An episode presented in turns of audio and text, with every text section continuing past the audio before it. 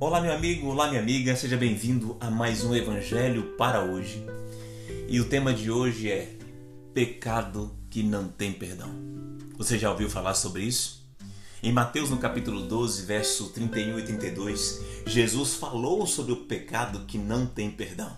E muitas pessoas, ao lerem esse texto, ficam estarrecidas com medo, perdem noite de sono imaginando ter cometido esse pecado e agora estarem tão longe de Jesus que não podem mais voltar, mesmo arrependidas.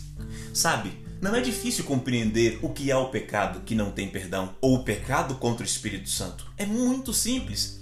E o que é, pastor? Deixa eu te explicar. O pecado contra o Espírito Santo é você embrutecer tão grandemente o seu coração, é você fechar a porta do seu coração de tal forma que o Espírito Santo não pode mais bater. É você dizer para o Espírito Santo: fique aí em seu lugar, eu não mais me importo com o reino dos céus, eu não quero mais compromisso com esse Deus, agora eu vou seguir a minha vida e vou pecar deliberadamente sem nenhum peso na consciência. Este é o pecado contra o Espírito Santo. É você rejeitar a pessoa do Espírito Santo em sua vida.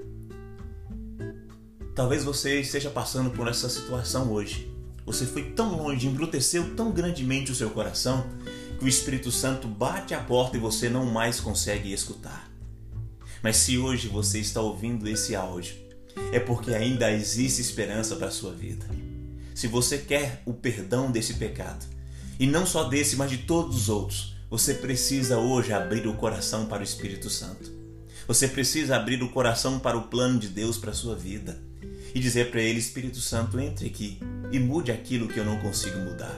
Transforme meu coração e a minha oração, que nem palavras tenho mais para orar. Meu amigo, que o seu dia seja maravilhoso na presença do Senhor. E lembre-se, não existe pecado que o sangue de Cristo não pode limpar, a menos que você não queira receber o Espírito Santo em sua vida. Que a graça de Cristo o alcance nesse dia e que seu dia seja cheio de bênção em nome de Cristo Jesus. Até o próximo Evangelho para hoje.